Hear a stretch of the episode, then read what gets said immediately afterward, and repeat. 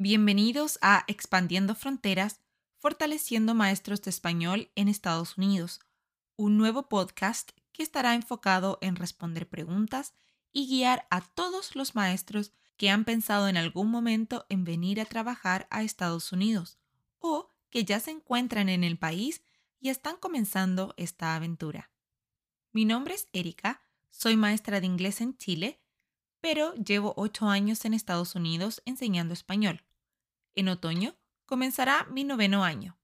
Soy la persona detrás del Instagram, Facebook y TikTok Dual Language Oasis, en donde comparto ideas, recursos y anécdotas para mostrar un poco la realidad de la enseñanza fuera de Latinoamérica. En el episodio de hoy tengo de invitadas a las maestras Sofía Minieri de Argentina y María Belén Alvarado de Ecuador. Estas dos increíbles maestras nos compartirán un poco sobre lo que sucede a principio de año y cómo son los primeros días en un salón de clases. Hola a todos, hoy hablaremos sobre el inicio de año que en Estados Unidos llega a ser muy diferente comparado con el inicio de año en nuestros países. En el episodio de hoy tenemos de invitadas dos maestras, Sofía y Belén, ellas nos comentarán sobre lo que hay que hacer al principio del año, en especial en la semana antes de que comiencen los niños. Bueno, Sofía y Belén trabajan en la misma escuela, así que nuestras experiencias son muy similares. Chicas. Hola, ¿qué tal? Soy Sofía Minieri, soy de Buenos Aires, Argentina. Eh, estoy trabajando en Antioch hace, bueno, este es mi quinto año y siempre estuve en kindergarten. Eh, mi área de especialidad es educación como inicial así se dice en Argentina, o sea, los primeros, sí, hasta los 6, 7 años de vida. Eh, así que en eso estoy. Hola, yo soy Belén, soy de Quito, Ecuador. Es mi primer año, bueno, ya voy al segundo, estoy empezando mi segundo año. Acabé ya el primero, soy maestra de primer grado y estoy empezando mi décimo año en educación, así que estoy como con muchos sentimientos encontrados pero bueno, es mi primer año en primer grado.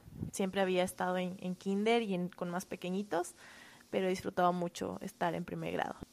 Muy bien, chicas. Entonces, ya saben, les voy a hacer algunas preguntas y ustedes van a compartir de acuerdo a sus experiencias para que tengamos esta conversación lo más amena posible. ¿Ya? ¿Cuáles son las mayores expectativas y preocupaciones? O sea, ¿Qué se espera de ustedes como maestras al comenzar el año escolar acá en Estados Unidos? Em, bueno, empiezo. Lo que a mí más me llamó la atención, a diferencia con Argentina, es que se espera que haya una comunicación con los padres uno a uno desde el día cero. Vos avisarle que sos la, bueno, tendría que, tendría que hablar en neutro, pero estoy hablando argentino. Vos avisarle que sos la maestra del hijo, eh, que eso en Argentina no me pasaba. O sea, los padres sabían que yo era la maestra porque avisaba a la directora. Eh, y la comunicación es permanente por correo, que eso a mí me llamó mucho la atención. Eh, entonces está esa expectativa de llamar a todos los padres, que yo tuve un problema el primer año porque nadie me la avisó y yo no llamé a nadie, a nadie. Y después también está la expectativa para mí de tener tu salón completamente listo que también es muy diferente en mi país. En mi país eh, tenés que tener como las cosas medianamente organizadas, pero no se espera tanta decoración como acá y tanto papelerío como en este país. Entonces para mí eso fue lo más difícil, la cantidad de formularios que tenía que tener listos para que los padres firmaran el primer día. Y además que en Argentina tenés que tener el salón listo como la primera semana, no hace falta que esté una semana antes como acá para el open house. Así que esas son las expectativas para mí que fueron como más diferentes y que más me llamaron la atención de la previa, digamos, de empezar tu clase. Sí, yo, yo coincido con, con Sofi. Es, es un poco abrumador la cantidad de cosas que tienes que hacer antes de que empiece todo. o sea, los niños ni llegan y tienes que estar el salón como si es que fueran a sentarse el día de mañana. Y, y para mí, que estoy empezando como que este camino, siento que además de lo que dijo Sofi, del salón, de llamar y esa constante comunicación con los papás, que, que la primera semana es como el abrebocas, porque es una comunicación que se mantiene a lo largo del año. Además de eso, siento que como maestra nueva, lo que para mí fue un shock súper grande es que se esperaba que sepa todo. no, no, no hay mucho así como una guía de alguien que te diga, oye, ya llamaste a los papás, como dice Sofi. O, o recuerda, si son tus compañeras, sí, pero como que un, una autoridad, así que diga, no, no te olvides de llamar a tus papás. Eso no, no existe. Entonces, eh, sí creo que a veces es, es un shock que se espera que sepamos muchas cosas. Y hablan mucho con, sí, hablan mucho con siglas y uno no sabe tantos acronyms cuando llega y te dicen como, bueno, tenés que firmar el PDP y tener listo el MD no sé qué y vos, como, ¿qué es el PDP? ¿Dónde está? O sea... Tomando notas. ¿no? Sí, El PDP y el MD y el SF. sí. No, y te dicen como report cards due tal día. ¿Y dónde está el report card? ¿Y dónde lo hago? ¿Y qué tengo que poner? sí. sí. Concuerdo, chicas. Ellos esperan que uno sepa todo y es y de verdad uno no sabe nada porque todo esto es nuevo cuando uno llega. Bueno, todos sabemos que es muy importante tener un buen ambiente laboral. ¿Qué recomiendan hacer para establecer una buena relación con los colegas y la administración escolar? Preguntar. Preguntar todo, todo el tiempo.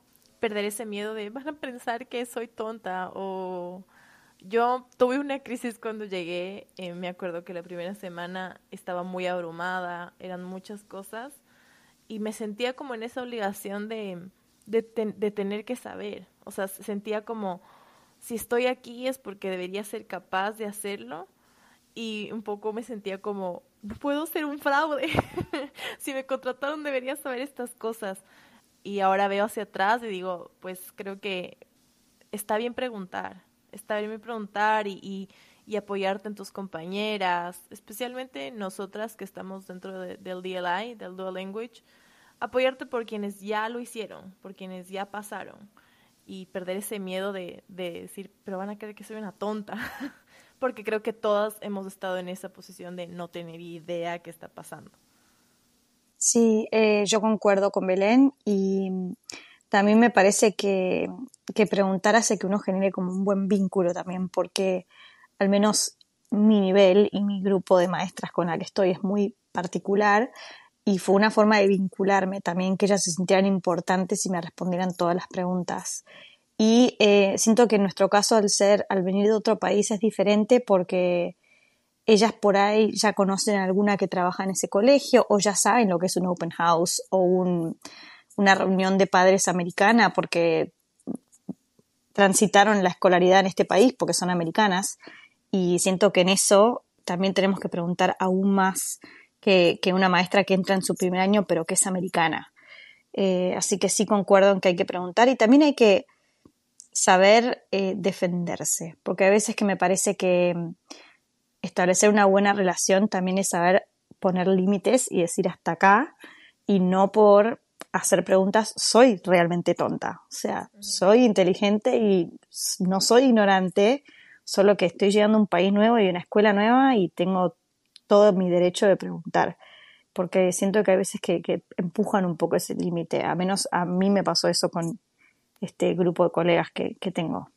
Ahí como añadiendo a lo que dice Sofi, es, es verdad, porque no, no somos, no solamente nuestra comunidad y colegas y todo es el director y y las maestras de español, sino que compartes espacio y tiempo, mucho tiempo, con las maestras de, de inglés de tu grado. Entonces, eh, es importantísimo lo que dice Sofi. También meterte como que hacerte tu espacio y en, en esta nueva comunidad con, con maestras de americanas, en este caso, y como que te vean como par porque a veces eh, creo que con Sophie te ven como, ay, pobrecita, viene por poco de este lugar de la jungla, porque a veces pasa eso, que creen que venimos de lugares súper raros y no conocen mucho de nuestro país, de nuestros países. Entonces, a mí me ha ayudado mucho, por ejemplo, compartir de, mi país con, las maestras americanas de mi grado. Yo compartí con ellas un regalito de, de, mi, de mi país y siento que eso también les abrió la curiosidad de saber ay, qué lindo, y esto de dónde viene. Y eso ha ayudado a, generar una, buena relación en mi equipo particularmente, una muy linda relación con las maestras americanas. También eh, nos pasa al, tener este sistema de que estamos cinco años y después nos vamos y viene otra, que hay mucha comparación con la anterior. No sé si te pasó a vos, Belén, pero yo durante los primeros meses era, ay, porque la anterior, no voy a decir el nombre porque no, yo tengo súper buena relación con ella, pero la anterior lo hacía así, y la anterior hacía, y yo como, bueno, pero ahora estoy yo acá. Y a pesar de que soy nueva, no soy la anterior, soy yo y quizás yo hago las cosas diferentes. Eh, entonces también es como tener que llenar los zapatos de esa que les encantaba tanto, que estuvo cinco años.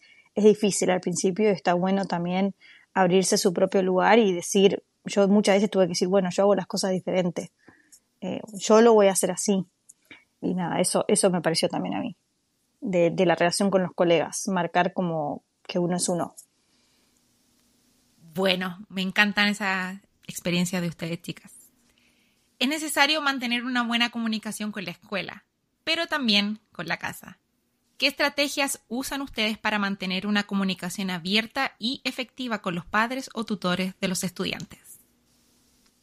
Bueno, eso también me, otra cosa más que me llamó la atención cuando vine acá, es que se espera, al menos en nuestro eh, ámbito, que se mande una newsletter todas las semanas, que yo no sabía ni lo que era. En mi país no se mandaba ni siquiera emails a los padres, eran notas impresas.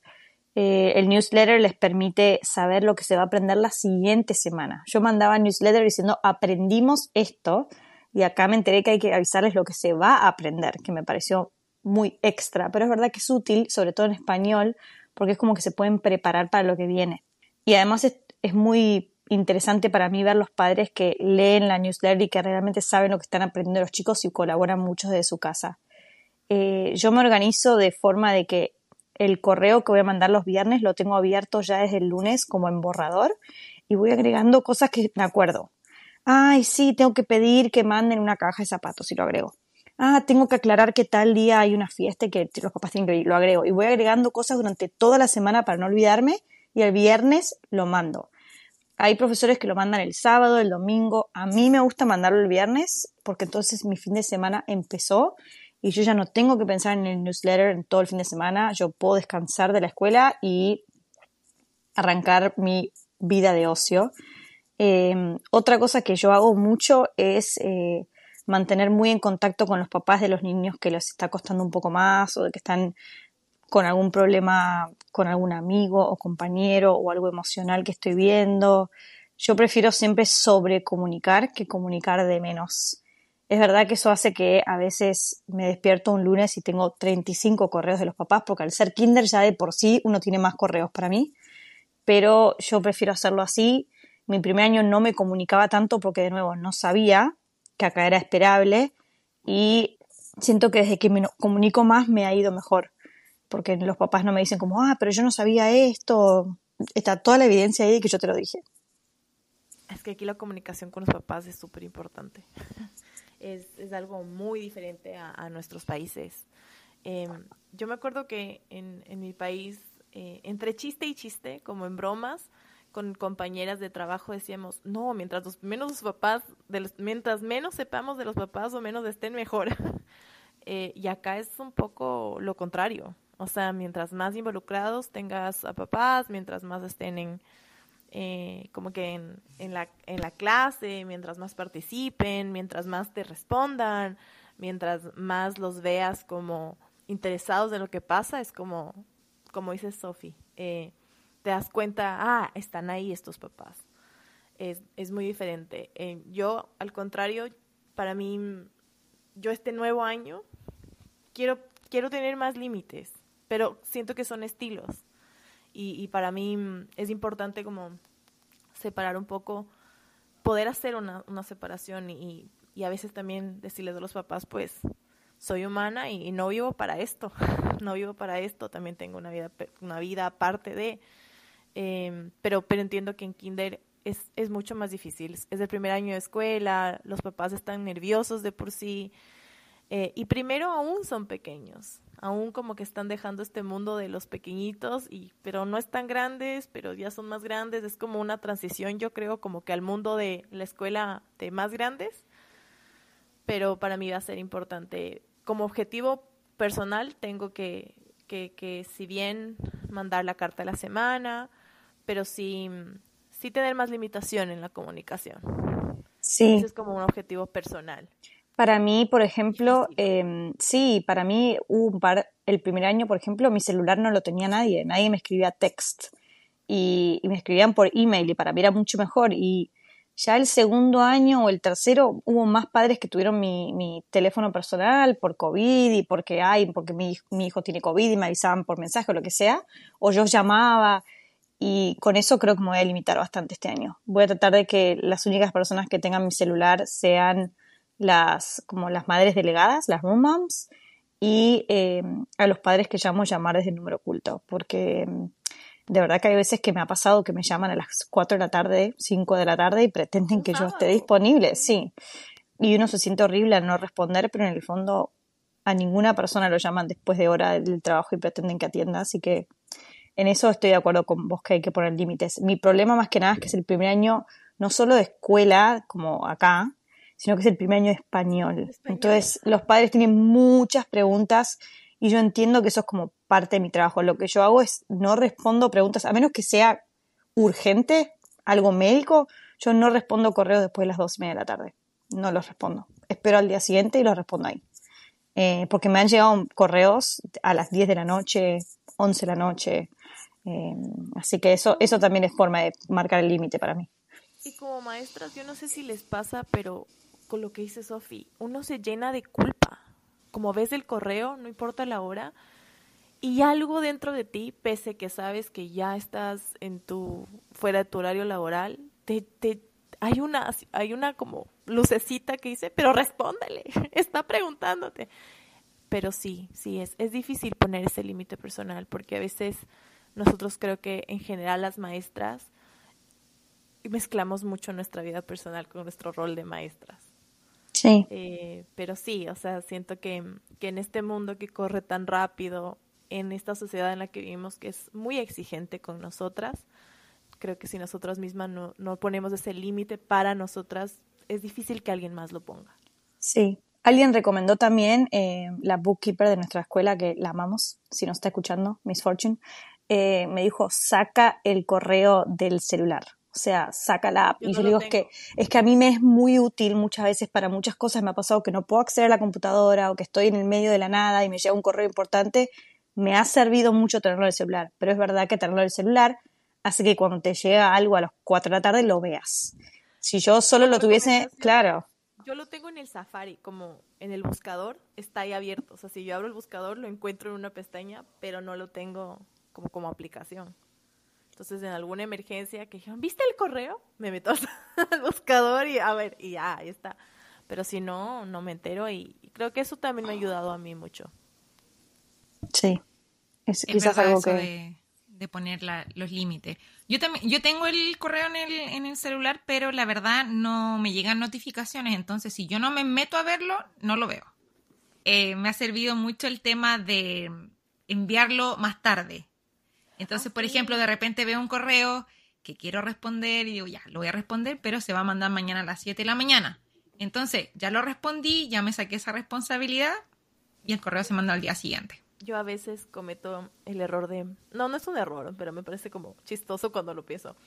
Pongo el send later, pero pongo 7 y 1 para que los papás no piensen como, estuvo poniendo ayer de noche y me manda recién. como que no sea en punto. Pero sí, es, es una muy buena herramienta. Bueno, ambas están en diferentes niveles, una en kinder y una en primero. ¿Cómo preparan su salón al inicio del año? ¿Qué cosas son esenciales para el funcionamiento óptimo de su salón de clases? Es que si yo me pongo a pensar en el anterior año que fue mi primero, me da ganas, no sé si reír o llorar. Eh, cuando uno llega, es, llegas a un salón que no sabes cómo va a estar. Cuando yo llegué coincidió que habían, habían movido los salones, yo llegué a un salón totalmente nuevo y mm, como que habían mudado todo, pero claro, cuando ya no está la dueña del circo, eh, pues todo el mundo lo, lo, lo, lo, mueve como sea. Y fue duro, fue muy duro. Es más, Erika, me ayudaste tú en un momento de, de, colapso mental. Eh, y justo me acuerdo que, que fue ese día que tú me llamaste y me dijiste, ¿qué vas a hacer mañana? Que era un sábado. yo, ir a la clase intentar lidiar. Y me dijiste que me ibas a ayudar. Justo ese día fue el que yo me sentía que era un fraude. me dije, pues no sé por qué me contrataron. Eh, pero sí, o sea, em, creo que ponerle tu estilo, ordenarle, que sepas por lo menos dónde está lo básico, porque sí siento que es importante bajar un poco esa... Nosotros somos muy duras con nosotras mismas. Yo soy muy dura conmigo misma. Y yo quería tener como todo súper ordenado y dónde está todo y todo con labels y con nombres. Y la verdad, el primer año hay que ser real. Eso no es posible. Es, es, es, es muy difícil, no digo que no sea posible, pero es muy difícil lograrlo. Entonces, eh, creo que lo importante es por lo menos saber dónde están las cosas importantes, poder enterarte cuál es el material que vas a utilizar eh, mayormente, por lo menos para empezar, saber dónde está, poder darle una ojeada a los libros, eh, a lo que se ha usado con anterioridad. Y nada, decorarla también poner tu estilo, ¿no? Como poner tu, tu firma en esa clase, hacer la tuya. Hacer la tuya porque, al final de cuentas, vas a pasar más tiempo ahí que en tu propia casa. Sí, coincido y yo el primer año me estresé mucho con la decoración. A mí me tocó una experiencia totalmente distinta porque en mi caso se abría un salón de kinder. Entonces yo recibí una clase totalmente vacía y el otro extremo no tenía nada. No tenía whiteboards, no tenía, o sea, todo lo básico que un salón tiene, yo no lo tenía. Si bien habían comprado como una base para mí, la otra clase de kinder de español estaba mucho más equipada con libros, con, con de todo que, que, mi, que mi clase. Y cosas de juegos y cosas que fui acumulando en estos cinco años que, que llevo. Y lo que tengo a mi favor es que como yo tengo la co-teacher está mayoritariamente en kinder, siento que no pasa tanto eso que, que decís vos de que cuando, cuando no está como la reina del circo, todo queda patas para arriba porque la co-teacher está en la clase, entonces no, ya sabe de todo ese año de trabajo con, con la maestra que se va, digamos, lo que, dónde está cada cosa, me parece. Que la idea, digamos, es que la co-teacher quede en kinder, entonces en eso es más fácil kinder en esa transición que primero, quizás. Sí siento también que hay que saber antes de empezar, que yo no lo sabía, que hay que ordenar los muebles uno, digamos. Eh, yo estoy acostumbrada a que en Argentina las cuatro mesas van acá y listo, esos son los muebles que hay y ya y acá era, bueno, el centro de guided reading, y yo decía, ¿qué carajo es guided reading? ¿Dónde se supone que tengo que meter esto? Y el primer año me acuerdo que lo puse en un lugar que después me terminó quedando súper incómodo porque estaba como muy en un rincón y muy apartado de los libros. Y ya después uno aprende con la experiencia que, por ejemplo, guided reading eh, tiene que estar cerca de las bibliotecas que tenés los libros. Y que, por ejemplo, el escritorio el primer año lo puse muy cerca de la puerta. Entonces la gente entraba y me veía ahí sentada. Y Erika me, dio el tip de, mejor más escondidito, así no, no estás tan expuesta ahí. Y, ahora ya aprendí a, esconderlo. Y también eh, uno aprende de sus colegas y la verdad es que las de, viendo los otros salones de kinder aprendí también dónde poner bien los juguetes porque me conviene que, que si están en recreo adentro de la clase estén más cerca de, la puerta del baño y no tanto de acá. Eh, uno va aprendiendo como con los años y lo lindo de, acá, de que uno es como dueño de su clase, porque en Argentina uno comparte su clase con el turno de la tarde o el turno de la mañana, eh, entonces no es full tuyo. Lo lindo de que sea 100% tuyo es que yo pongo las cosas como yo quiero, las organizo como a mí me gusta y todos los años me gusta cambiar los muebles de orden para sentir que realmente es un año nuevo y eso también lo aprendí de Erika, así que es muy importante también aprender de los colegas. Y el año pasado me acuerdo que no me decidía cómo poner las cosas y llamé a otra colega a Chavarría, que es la maestra de tercero este año de Antioch, y ella me ayudó y fuimos las dos pensando juntas dónde poner todo. Entonces para mí es muy importante a la hora de preparar la clase, si bien ponerle tu estilo, como dice Belén, también apoyarse en colegas que han estado haciendo esto durante años, porque al menos Argentina las clases son la cuarta parte, muy chiquititas, y la organización dura un día. Acá estás una semana por ahí organizando la clase. Así que eso muchos muebles. Y yo voy acumulando cada vez más con los años. Muchos muebles. Uno se vuelve hoarder, ¿viste? Sí. Y también em, a mí me pasó que, que a mitad de año cambié muchas cosas. Era mi primer año, me fui dando cuenta de ciertas cositas, no me estaba funcionando algo y se cambia. Eh, si a veces uno tiene un colapso mental ahí como a esta altura otra vez, pero no pasa nada, no pasa nada, los niños se adaptan, ellos, ellos son más adaptables que nosotros, a nosotros nos cuesta más. Pero sí, o sea, las cosas se cambian, los muebles se cambian, el orden se cambia. Lo importante es que estés tú, estés, estés tú y esté tu esencia ahí. Yo siempre cambio las cosas y me cuesta, pero dos semanas haciendo, organizando salón y nunca estoy lista para el primer día. Ese es el problema. No. Me estresa porque me demoro mucho y pongo las cosas y no, no me gusta, la cambio y la cambio y la cambio y la cambio. Nunca me decido. Y durante el año también la cambio. En mi forma de expresarme en el salón. Bueno, chicas. Cuando uno llega, en cierta forma está abrumado por tanta información. Papeleo, trámites que se deben hacer. ¿Qué consejos les habría gustado a ustedes recibir de maestros más experimentados cuando llegaste? Yo hubiese agradecido mucho, lo digo siempre, saber que no era fácil. En el proceso de, selección de, de, cuando yo vi, cuando uno lo entrevistan y se está como enamorando de esta idea de venir acá a The Land of the Free, y que es así, yo sé que es, es, es un país que te da tantas oportunidades. Eh, uno lo idealiza mucho. Yo siento que es como, viene lleno de muchos sueños. Y cuando uno llega a la orientación, eh, e, especialmente con el programa que nosotras vinimos, llega una semana de ensueño. Llegas como a un hotel muy lindo eh, y te tratan muy bien. Eh, y tienes como que esta semana con que conoces mucha gente y todos están en la misma posición que tú, ¿no? Llenos de sueños, dices, qué hermoso, si así está empezando, qué increíble. Y llegas y te estampas, yo me estampé.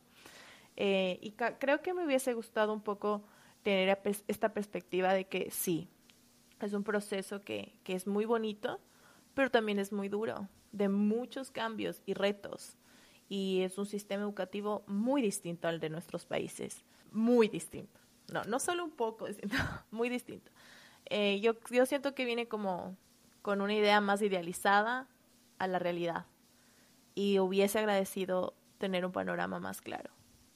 Sí, coincido y la realidad es que yo en Argentina era muy poco conocido el programa. Cuando yo vine de Argentina fuimos ocho nada más argentinos que vinimos eh, y entonces me empezó a contactar mucha gente de Argentina que estaba interesada en el programa y que quería saber. Y yo a todos les pinté como decís vos Belén el panorama completo. Y les dije cuando venís con maridos es muy difícil, durante meses están sin trabajar y vos cargas con la responsabilidad económica. Y además de la responsabilidad económica, la responsabilidad de trabajar sábados, domingos, porque uno no llega, porque uno no entiende. Eh, y además, al menos en mi país, se trabaja hasta la hora en la que te vas de la escuela y te vas a tu casa y te olvidaste, y acá no es así. Acá se espera que termines las cosas, no importa cuándo. O sea, tenés que terminar el fin de semana, ok, pero tienen que estar listas. Y, y sí, coincido con Belén que a mí me hubiese gustado tener esa, esa voz que no tuve diciéndome van a ser unos meses horribles, pero todo se va a acomodar. También me hubiese gustado eso, como el sentimiento de todo va a estar bien. Además, mi primer año fue el año de COVID, o sea, el año que se cerró todo fue como muy intenso para mí todo ese primer año. Y, y sí, hubiese estado bueno como la alerta. Y yo siempre le digo a la gente que me pregunta y que yo les digo fue duro, le digo, no lo hago para asustarte, sino porque está bueno prepararse. Y hay una amiga que, que, el marido pasó por lo mismo que pasó mi marido el primer año del trabajo y qué sé yo, y me dijo, gracias por haberme dicho, porque me pude preparar para esto. Y pude saber que esto era una posibilidad. Entonces coincido que me parece que en esa semana de ensueño del programa tendrían que darte un poco más de información de esto no va a ser como esta burbuja, ¿no? Y no va a ser como esta burbuja divina que estamos viendo ahora. O sea, porque más allá de todo lo que te toca vivir en el colegio, tenés que buscar un auto, un carro, no sé, eh, comprar un carro y un departamento y aprender a vivir acá, que no es fácil. Eh, así que sí, coincido, que, eso para mí es lo más importante que me tendría que haber dicho. Gracias por compartir eso, porque, bueno, básicamente ustedes, bueno, ya conocen lo que es eh, este podcast, mis redes sociales, son básicamente para esto, para guiar a los maestros que quieren venir, que escuchen la realidad, o sea, no es, no es terrible, no es que estamos acá muriéndonos ni nada, pero sí hay muchas cosas que nos gustaría escuchar. Y eso que dicen ustedes de, la, de la semana de orientación, es una semana de vacaciones, porque está, como dijeron, en un hotel bonito, mucha gente compartiendo una fiesta. Entonces, cuando uno llega acá, o cuando llega ya a los distritos, eh, empieza a ir a la escuela, es como chocas con la realidad. Y te, oh, esto es lo que me toca vivir además, la primera semana siempre me pasó a mí y vi que a mucha gente le pasó. Encuentras una persona ancla, como que te, te encuentras con alguien que haces clic y te agarras así como de la primera persona que, que hiciste clic porque claro, estás, estás vulnerable, estás susceptible. Eh, y el rato de decirte adiós el último día que te suben a los buses y cada uno se va a su condado, yo lloraba, me acuerdo. Y ahora me veo hacia atrás y decía, no tenía idea de lo que, porque lo que lloraba. Eh, no tenía idea. Y no es, no es como desacreditar el proceso ni, ni decir, es horrible, no lo hagan. Todo lo contrario. Luego de unos meses pasa todo y dices, ah, ya pasó lo peor y pues empiezas a ver los frutos de, de todo el sacrificio que fue. Pero sí es un sacrificio, es un sacrificio. Ya, se nos acerca una actividad que ustedes ya conocen que se llama Open House y se hace unos días antes de comenzar la escuela. ¿Pueden explicar un poco qué es el Open House, qué se hace ahí y cómo se puede manejar de la mejor manera? El Open House es básicamente un evento previo al comienzo de clases en los que los chicos y las familias conocen al maestro que les toca, eh, a la clase que les toca, el salón, em, y se conocen también entre sí muchas veces. Como al menos en Kinder, lo que me pasa es que en mis open houses los chicos se ponen a jugar entre ellos con los juguetes de la clase y es su primer acercamiento a ver quién, si ya se conocían de antes. Hay muchos que se conocen de eh, lo que sería jardín de infantes en Argentina, eh, pre-K, em, como daycare acá, eh, y se ven las caras de vuelta y, y es un evento como social, pero también es un evento como formal de la escuela en el que se le da a los padres, acá al menos, eh, un montón de formularios que tienen que llenar, de transporte, de información, de salud. Al menos en Kinder mi experiencia es que vienen la mayoría de, de mis alumnos vienen. Sé que en otros grados hay un montón de padres que deciden ya no ir porque ya es su cuarto hijo, ya lo escucharon mil veces, pero Kinder al menos yo, tengo, yo suelo tener eh, muchos padres que vienen. Sí se espera que tu clase esté decente y presentable para el open house. Yo me acuerdo que el primer año mi mayor estrés fue ese, porque el open house es casi una semana antes. Sí, unos días antes de que empiecen las clases. Y yo estaba acostumbrada a que las clases están, la clase está lista antes de empezar oficial, y acá no. Tienes que tenerlo listo para el open house. Entonces, eso para mí me agregó un factor de estrés, porque había que tener la clase linda y presentable antes de tiempo, de lo que yo tenía en mi cabeza como inicio de clases. Eh, pero es verdad que hay muchas cosas que después aprendí que no hace falta tener las listas en el open house. Como todos los supplies ordenados, no hace falta. Si están escondidos y los padres no lo ven, pasa. O sea, no, con que esté, y tampoco hay que tener, no sé, el cartel de los cumpleaños de los chicos listos. como tener la casa lista para que la vea la suegra. Claro, o sea, puedes tener un, puedes tener un placar o un armario lleno de basura, pero que el living esté presentable. Total que no se vea todo bien. Exacto, si está escondido está bien. Entonces, eso es lo que aprendí también con los años, que no hace falta que nadie se va a poner a abrir placares a ver si hay cosas desordenadas ahí. Eh, mientras esté medianamente el cartel de los cumpleaños, los chicos no tienen que estar el día del open house, no hace falta. El cartel de las rotaciones de los grupos del literacy tampoco hace falta que esté el primer día. Esas cosas. Y también algo que aprendí, que el primer año no lo sabía, es que la wish list en este país es muy importante y es muy importante que esté el día del open house, porque ahí es cuando los padres se van a meter a comprar y después algunos nunca más se van a meter. Eh, así que yo ya aprendí a hacer un código QR, pegarlo y listo. Y también en el open house, eh, muchos padres, me pasó el primer año, vinieron a decirme, ay, ¿dónde tenés el, el, el sign up sheet o no sé qué para room moms? Yo decía, ¿qué es un room mom? ¿Qué es un sign up sheet? ¿De qué me está hablando esta persona? Y al final también atiendo a, Katie, que es la room mom por excelencia, pero eh, son esas cosas que nadie te dice. Nadie te dice que hay que tener una Amazon wishlist, nadie te dice que hay que tener un, cartel para los delegados. En mi escuela en Argentina, los delegados los elegía la directora, no los elegía la maestra. Entonces son todas cosas que uno no sabe y que tiene que tener lista para el open house. Así que como tres cosas básicas diría clase medianamente lista, tu wishlist y eh, algún tipo de papeleo para que se anoten los, los room parents. Pues también depende de, las, de las escuelas, porque nosotros estamos en una escuela que, nos permite y nos da como... nuestra escuela, yo, yo siento que en, mucho, en muchas partes, de, de, muchas formas, somos una escuela muy privilegiada y tenemos mucha libertad en nuestras clases. Em, y a nosotros nos permiten tener la wish list y, y, y, como que si los papás quieren colaborar con nuestra clase, pues que lo hagan. Pero yo, yo sé en otros distritos, en otras eh, ciudades, que, que a veces em, los recursos son más limitados. Por ejemplo, presentar una wishlist no es una opción.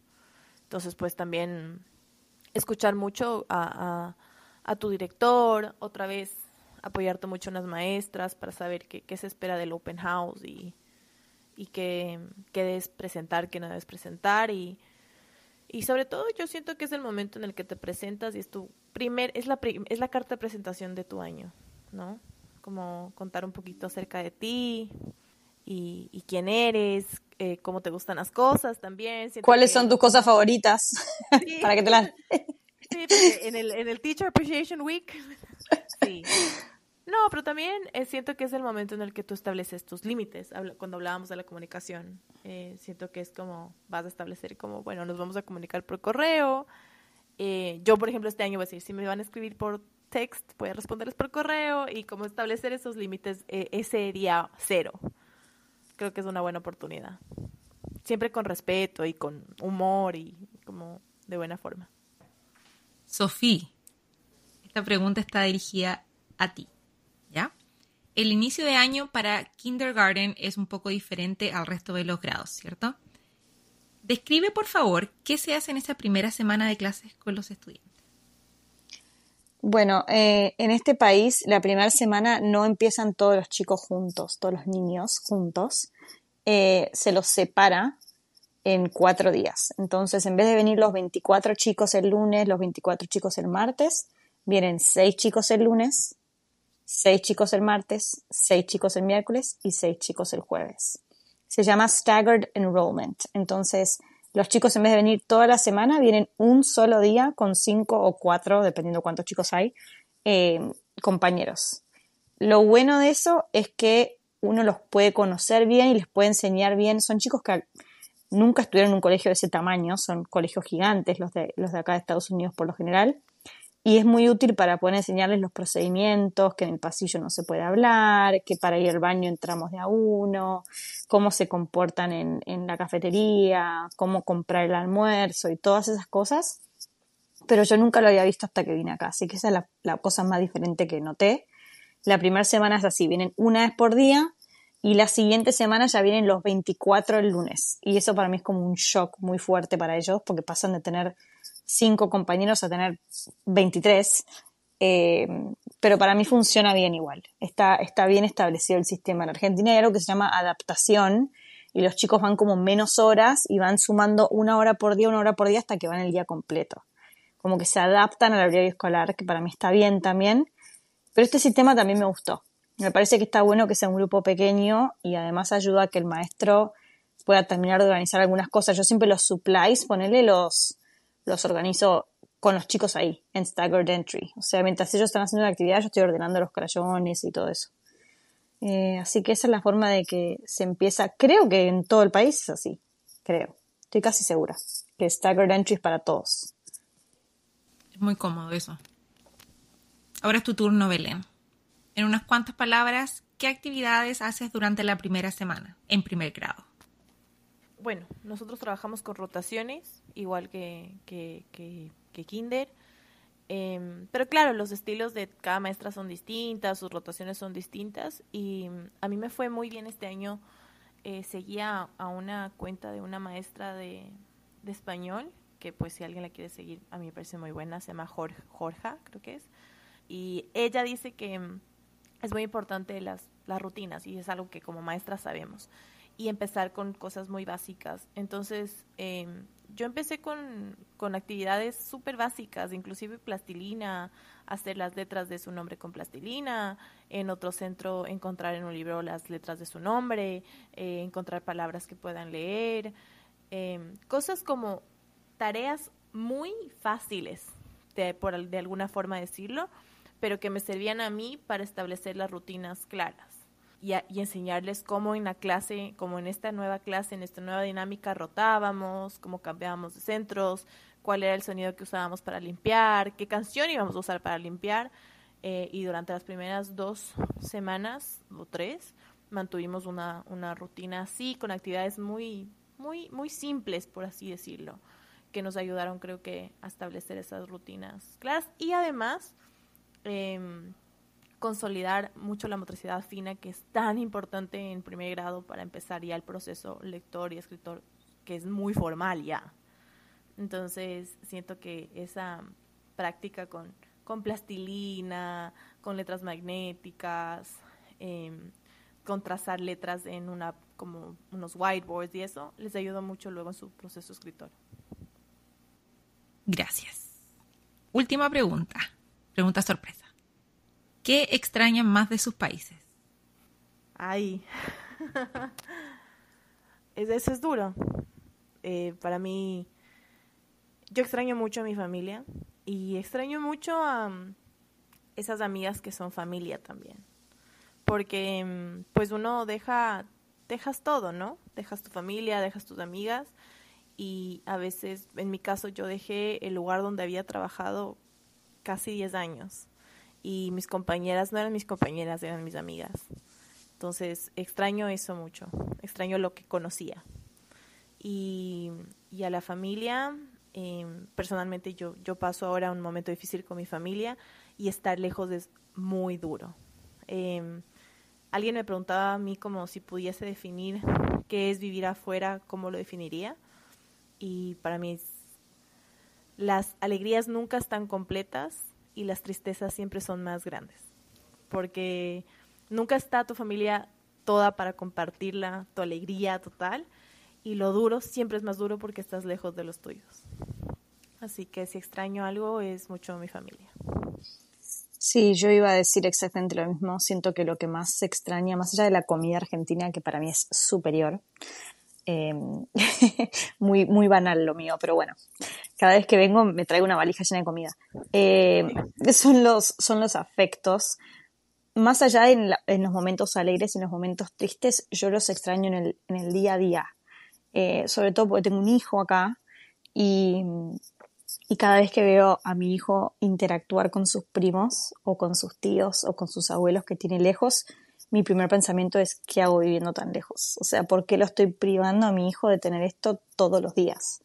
Eh, además, yo también tengo esas amigas, como decís vos, Belén, eh, que son hermanas, o sea, que han compartido toda la vida conmigo desde que somos chicas hasta que tuvimos nuestros propios hijos y también lo veo a mi hijo interactuar con los hijos de ellas y digo, ¿cómo puede ser que yo no tenga esto todos los días? Y algo que extraño mucho a Argentina en particular, Argentina es una ciudad que, como nunca para, nunca duerme. Eh, siempre los turistas que han venido dicen como un martes a la noche querés ir a un, a un boliche, a una fiesta y conseguís bar abierto hasta las 4 de la mañana siempre, o sea, Aquí no. claro, como, como vida, o sea, yo me acuerdo, yo vivía en Argentina, estaba recién casada y todos los días salía a comer con alguien o salía a un bar con alguien o iba a lo de mi mamá o iba a comer con, con mis suegros y mi familia política, o sea, siempre había algo que hacer. Y acá siento que hay mucho silencio a veces sobre todo, ahora no tanto porque, bueno, soy, madre y la vida no para un minuto cuando uno es madre, pero el primer año me pasaba que sentía que había mucho silencio, que éramos mi marido y yo solos a veces en mi casa durante cinco días. Em, y yo estaba acostumbrada a otro tipo de vida. Yo estaba acostumbrada a tener, no sé, seis grupos de amigas diferentes y siempre tener a alguien a quien ver y con quien almorzar y con quien salir. Y para mí fue muy chocante eso, como que siento que Estados Unidos, o al menos como la cultura americana es muy de cada uno en su casa y para mí fue un shock muy grande y es lo que más extraño de Argentina, que si quería salir de mi casa porque tenía ganas de estar entretenida con alguien, alguien iba a ver y alguien iba a conseguir. Em, y acá siento que, la gente es como más eh, de su casa y más, más guardada. Ahora tengo mi grupo de argentinos de acá y es como mi familia también, pero extraño esa parte, extraño, sí, eh, extraño también tener babysitters gratis, a mi hermana, a mi mamá. Pero bueno, sí, me parece que lo más difícil es eso, es, tener como un pedazo de tu corazón que siempre va a estar lejos. Eh, a pesar de que uno encuentra como personas nuevas acá y, como dice Belén, Estados Unidos da un montón de oportunidades, es un pedacito de tu, de tu corazón que nunca va a estar completo y eso es, difícil eh, de aceptar. Lo, lo que dice Sofía es es verdad, aquí tienen muchas cosas muy lindas en Estados Unidos, te dan muchas oportunidades, muchas puertas abiertas. Pero, pero es una sociedad que se maneja distinto. Eh, esto que desde afuera dice, no, allá la gente es como muy self-centered, como eh, está muy ensimismada en su vida, en lo que le pasa a cada uno, es verdad. Es, es, un estilo de vida, no, no lo hacen como ni de egoísmo ni nada, sino que es, es como, como han crecido. Y entonces sí, es, es muy distinto a lo que somos nosotras. Eh, por ejemplo, a mí a veces me impacta mucho esto de, haces, yo qué sé, vamos a almorzar y te dicen, sí, de una a tres. Sí. De una a tres. y como llegaron las tres y todo el mundo, bueno, y tú, pero no nos quedamos, ¿no? Eh, no, no hay eso. Así que sí, eso. Eh, se extraña mucho la, los cuerpitos latinos. o sea, sí, sí, igual también, sí, también siento que hay un preconcepto de que los americanos son fríos y que, y la verdad es que yo acá, no, yo siento que la gente, al menos a nosotras que venimos afuera y que tenemos esta comunidad de, yo siento que las familias de acá son muy generosas y muy amorosas con nosotras. Y no siento que sea un tema de que son fríos, sino que es una cultura diferente. Y me ha pasado de ir a la casa de, de, uno de mis alumnos para llevarles algo o algo así y no te invitan a pasar. Y a mí eso me llama mucho la atención. Eh, pero claro, como está yendo solo a eso, no, no te dicen, che, vení, toma algo en Argentina. No cuesta decirte, como si tú dices a alguien, como, oye, está de irnos a tomar un café. Y te, no. Y tú, ah, ah Sí, hay que avisar como con 10 días de anticipación para poder hacerlo, ¿viste? Sí, y, y, no te dicen no de, no es que no es, no es un no de maldad, sino es un, no, yo ya plan, no, no, claro, no, ¿no? Sí, eh, y eso también me llamaba mucho la atención. Yo me acuerdo, además, eh, es muy argentino quizás, o por ahí es muy latino, no sé, como de, todos los países de Latinoamérica, pero eh, por ahí te juntás a almorzar y después te quedaste hasta las 5 de la tarde y después pidieron una pizza y te fuiste a las 2 de la noche. Eh, y a mí me llamaba mucho la atención lo mismo que vos, Belén. ¿Por qué ponen horario de terminación, de, de fin del programa? Eh, pero bueno, siento que no, no es con maldad, es como otra cultura, es otra forma de ver la, la vida. Pero eso es una de las cosas que extraño a Argentina, de, de, la hospitalidad quizás, de saber que tu casa es mi casa siempre y... El calor sí. que nosotros los latinos tenemos. Agree. Bueno, chicas, eh, muchísimas gracias por compartir hoy sus experiencias y su sabiduría. Esto ayudará a muchos maestros que están pensando en vivir esta experiencia o que están recién comenzando. Ahora, Sofi y Belén, por favor, compartan sus redes sociales para que la gente pueda seguirlas en su aventura, por favor. Bueno, yo tengo un Instagram que igual lo tengo bastante abandonado porque, bueno, acá ser maestro es otro nivel de ocupación, pero mi Instagram es arroba teaching bilingual education, todo junto en Instagram. Eh, y en Twitter también tengo un Twitter eh, de maestra que se llama arroba Sofía Minieri, pero ninguna de las dos cuentas las tengo demasiado activas. Mi, mi goal este año es mejorar eso, pero esas son las dos. Mi goal también es el mismo y ojalá lo, lo cumpla porque siento que es el goal de todas y, y se va extendiendo, pero ojalá sí. Eh, yo tengo un Instagram que se llama Headband Teacher DLI. Me encantan las headbands, entonces eh, es ese. Y también tengo un Twitter que lo combino entre lo personal y, y, y también comparto cosas de, de educación. Eh, y ese es arroba Belén Alvarado 4. Bueno, los invito a seguir en Instagram a estas dos maestras. Los links estarán en la descripción del episodio. Chicas que tengan un hermoso inicio de año y que sigan creciendo como profesionales. Disfruten estos últimos días de vacaciones y nos vemos muy pronto. Muchas gracias a todos por acompañarnos y que tengan un lindo día. Adiós. Gracias. Adiós. Te invito a seguir en Instagram a estas dos maestras. Los links estarán en la descripción del episodio. Esto ha sido todo por hoy. Espero haberlos ayudado con alguna duda. Recuerda seguirnos en redes sociales. Nos encontrarás como Dual Language Oasis y también te invito a suscribirte a este podcast para que semana por medio puedas escuchar nuevas experiencias y puedas encontrar las respuestas que necesitas. Gracias por acompañarnos, que tengan un lindo día.